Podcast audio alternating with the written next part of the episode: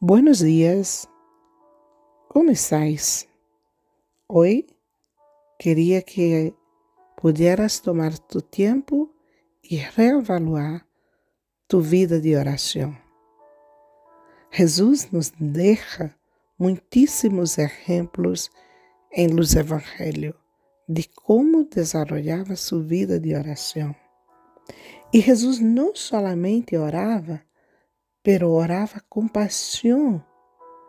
E é tão incrível porque a gente estava impressionada com o nível de manifestações e de milagros visíveis que eles estavam ali, cerca de Jesus e vendo o que estava passando. Os discípulos, um dia, depois de ver tantos milagros que Jesus havia feito, pero também de ver como Jesus orava, um deles perguntou para ele: Jesus, poderia nos ensinar a orar? Ensina-nos a orar. Isso está em Lucas capítulo 11, versículo 1. Jesus, sim, dijo que sim que poderia ensiná-los a orar. E não ensinou somente a eles, ensinou a nós outros. Isso está em Mateus 9.